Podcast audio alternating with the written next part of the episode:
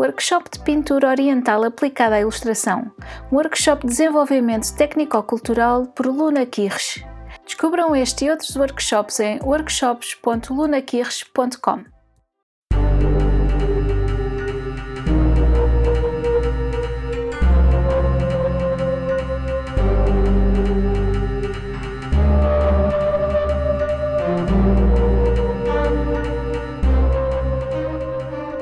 Luna partilha mitos e lendas de Portugal ao Japão.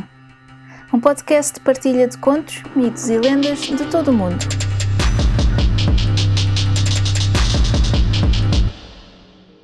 Uma nota antes de começar. Todos os contos, mitos ou lendas têm versões ou variações. Esta versão que vou contar é só uma das muitas que foram passadas de geração em geração. Pode não ser a versão que conhecem, mas espero que gostem. Eu sou a Luna Kirsch e sejam muito bem-vindos ao Luna Partilha Mitos e Lendas de Portugal ao Japão. Quero começar este episódio com uma reflexão pessoal. Com o passar dos tempos, os contos e lendas foram sofrendo adaptações conforme de quem as ia contando. E talvez a Santa Quitéria tenha sido mais uma adaptação da religião católica de uma antiga divindade celta tal como, por exemplo, foi Brigida da mitologia irlandesa, deusa pagã transformada em santa. Sendo esse o caso ou não, com esta lenda vamos dar por terminada a série de lendas lusitanas e de romanos. Esta lenda foi retirada da página de Facebook Lendas de Portugal, mas tem muitas outras versões, assim como uma versão galega. Esta lenda tem uma descrição de mutilação e não é aconselhada a menores.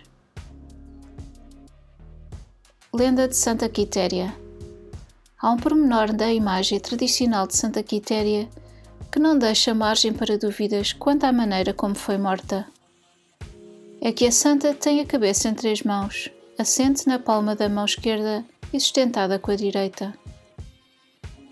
Foi degolada, e a mais vulgar das versões da sua lenda diz que pelo próprio pai ainda que haja outra versão que aponta o dedo acusador ao pretendente da sua mão.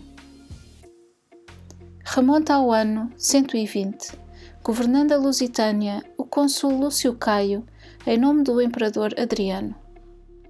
Ora, estando o representante de Roma em prolongada viagem, sua esposa, Cálcia, que sempre se supusera estéril, teve nove filhas de uma assentada. Aflita com a vergonha e o receio do marido ao ter semelhante surpresa, mandou a escrava Sila, que a assistira no parto, aliás, também sua confidente, que fosse lançar as recém-nascidas ao pego do rio.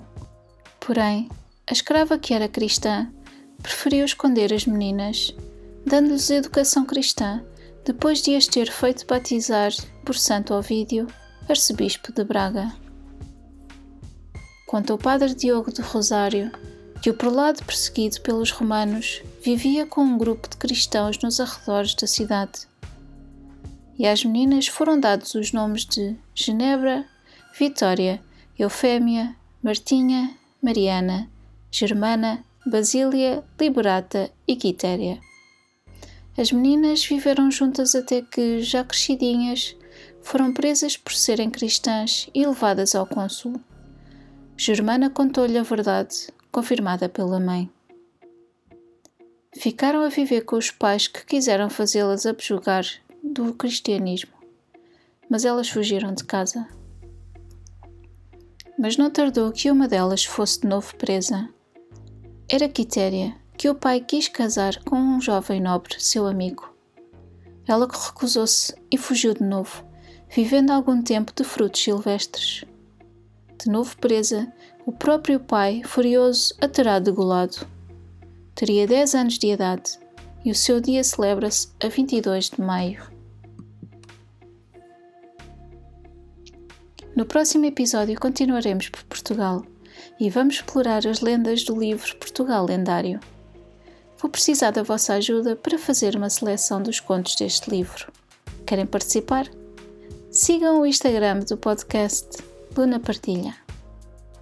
Espero que tenham gostado. Muito obrigada por estarem desse lado e até ao próximo conto. Se gostaram deste podcast, subscrevam, deixem um comentário simpático e uma avaliação de 5 estrelas. Gostariam de partilhar um conto, um mito ou uma lenda? Enviem para o e-mail mitoselendas.lunaquirres.com Descubram mais no Instagram Luna Partilha. Podem apoiar este podcast através do PayPal ou comprar um café. Vejam os links na descrição. Muito obrigada e até ao próximo conto.